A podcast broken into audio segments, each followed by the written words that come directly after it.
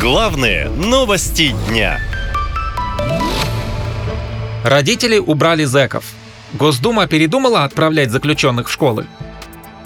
Итак, председатель Госдумы Вячеслав Володин заявил о недопустимости принятия закона, который разрешит осужденным по тяжким и особо тяжким статьям учить детей. Вот что он написал дословно. По общему мнению, эта инициатива приведет к ошибкам, которые потом могут больно ударить по нашим детям. Также законопроект не согласуется со статьями 331 и 351 Трудового кодекса. Председатель Госдумы надеется, что его авторы отзовут свою инициативу. Иначе ее придется отклонить, говорит Володин. Скандальный законопроект внесли на рассмотрение депутаты от «Единой России». Валентина Пивненко, Ирина Роднина, Владислав Третьяк, Вячеслав Фетисов и Петр Толстой предложили разрешить работать педагогами и тренерами людям, которые были судимы за тяжкие и особо тяжкие преступления. Спустя сутки Толстой убрал свою фамилию с законопроекта. Ранее Госдума и Совет Федерации одобрили законопроект об особенностях уголовной ответственности лиц, привлекаемых к участию в СВО. Этот документ стал продолжением законов, которые разрешают призыв по мобилизации лицам с судимостью. По словам экспертов, на свободе может оказаться большое количество осужденных за тяжкие преступления. Этому контингенту могут предложить выбор – провести остаток жизни в тюрьме или возможность повоевать и стать свободным. При этом с большой вероятностью они снова возьмутся за старое. Вылечить преступников невозможно, говорит психиатр Константин Лемешко. Начнем с того, что вылечить преступников невозможно.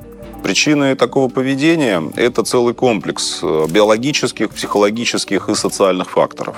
В первую очередь преступников изолируют. Ну, во-первых, чтобы предотвратить новые акты насилия и агрессии. И наказывают. Так в обществе реализуется представление о возмездии, справедливости э, для жертв преступлений и их семей. Перевоспитание – это следующий шаг. Иногда это и реабилитация, лечение или психологическая помощь, которая оказывается с целью э, помочь человеку вернуться в общество. Большинство специалистов склоняются к тому, что этот пункт далеко не всегда работает. Первостепенную роль в этой системе все же играет изоляция и возмездие. Не так давно в одной из школ Тюмени случился настоящий скандал. На урок мужества там пригласили ветерана СВО, но не простого, а трижды судимого за кражи рецидивиста.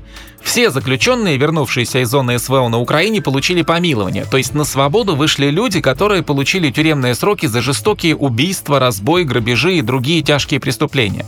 Теперь же регулярно появляются сообщения о преступлениях, совершенных бывшими наемниками. По сути, на улицах российских городов оказалось немало людей с травмированной психикой, говорят эксперты. По их словам, это люди, которые отсидели в тюрьме, воевали на фронте и потом вернулись в социум. Без программы адаптации к мирной жизни будет сложно всем всем, и бойцам, и гражданским. Как показывает статистика, даже годы в тюрьме не меняют человека. В большинстве случаев заключенные после освобождения совершают повторные преступления. Все дело в том, что тюрьмы в России не исправляют, а еще больше усугубляют состояние людей, считает российская журналистка Анастасия Лотарева. В России тюрьма не исправляет и даже не пытается делать вид, что она это делает. Собственно, в России тюрьма — это изоляция, часто в скотских и жутких условиях.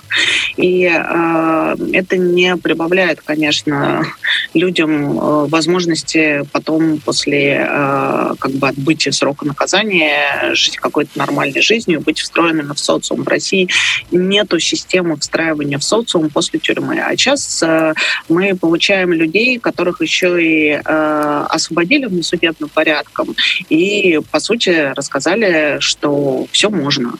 Юристы предупреждают, что на свободе может оказаться большое количество убийц, насильников и маньяков. Только вот теперь они могут быть со статусом участника боевых действий, а теперь таким людям еще и хотят разрешить учить детей. А это уже настораживает, говорят эксперты. Родители уже написали сотни жалоб директорам во всех городах России. Наша лента. Веселим, сообщаем, удивляем.